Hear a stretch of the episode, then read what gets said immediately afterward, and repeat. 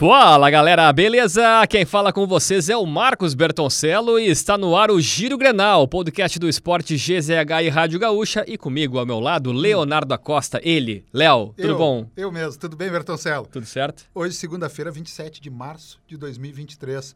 Vamos começar pelo Inter? Vamos, né? Porque nós precisamos começar o giro de hoje de uma forma que não gostaríamos. Verdade. Depois do Inter ser eliminado pelo Caxias nos pênaltis no Beira-Rio, jogadores e torcedores protagonizaram uma confusão generalizada. Na súmula, o árbitro Rafael Klein cita invasão de torcedor com criança no colo, briga e 10 jogadores expulsos. E essas imagens do torcedor colorado com a filha no colo rodaram o país nessa segunda-feira. Ele acertou um chute, olha o que diz na súmula do jogo, nas partes íntimas de um jogador do Caxias e também agrediu um cinegrafista que trabalhava no jogo. Isso é o que está textual na súmula. E a imagem, né, que mostrou para todo mundo. Conforme o Inter, esse torcedor será proibido de acessar o Beira-Rio. A Polícia Civil também investiga o caso. Pois é. Em campo, o empate no tempo normal levou o jogo para os pênaltis. Aí o Caxias se deu melhor nas penalidades e está na final do Gauchão. Agora, o Inter foca no Brasileirão e também na Copa Libertadores. E todas as informações sobre o sorteio da fase de grupos da maior competição de clubes da América América, você confere na Rádio Gaúcha e em GZH. E o adversário do Caxias na final do Gauchão será o Grêmio. O time teve dificuldades, foi para os pênaltis contra o Ipiranga, mas conseguiu se classificar. Agora o time tem a semana cheia para treinar e deve ter até quatro reforços para o confronto de ida.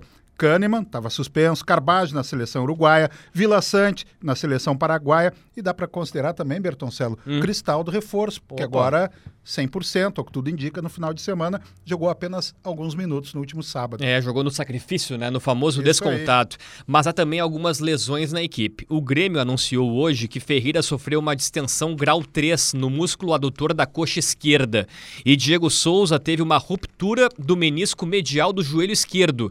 O centroavante será submetido a uma artroscopia.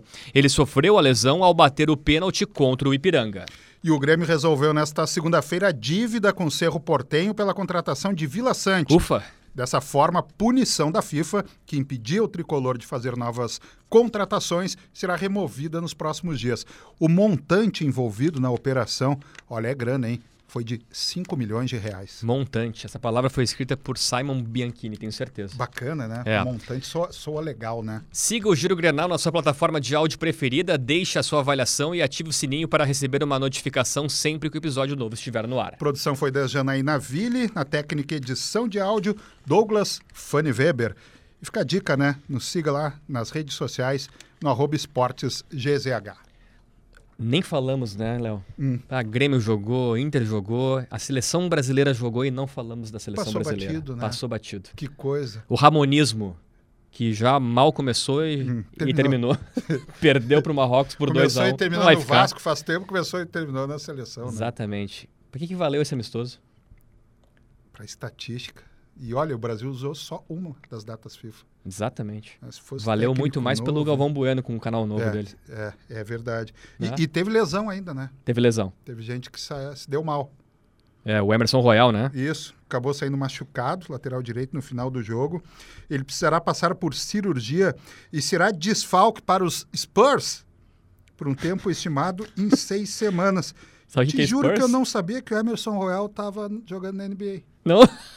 É o Spurs do Tottenham Hotspurs. Ah, não é o San Antonio? Não, Tottenham. Por isso, lá na Inglaterra. Bem que eu achei que não tinha altura, assim. Entendi. Armador, talvez, mas...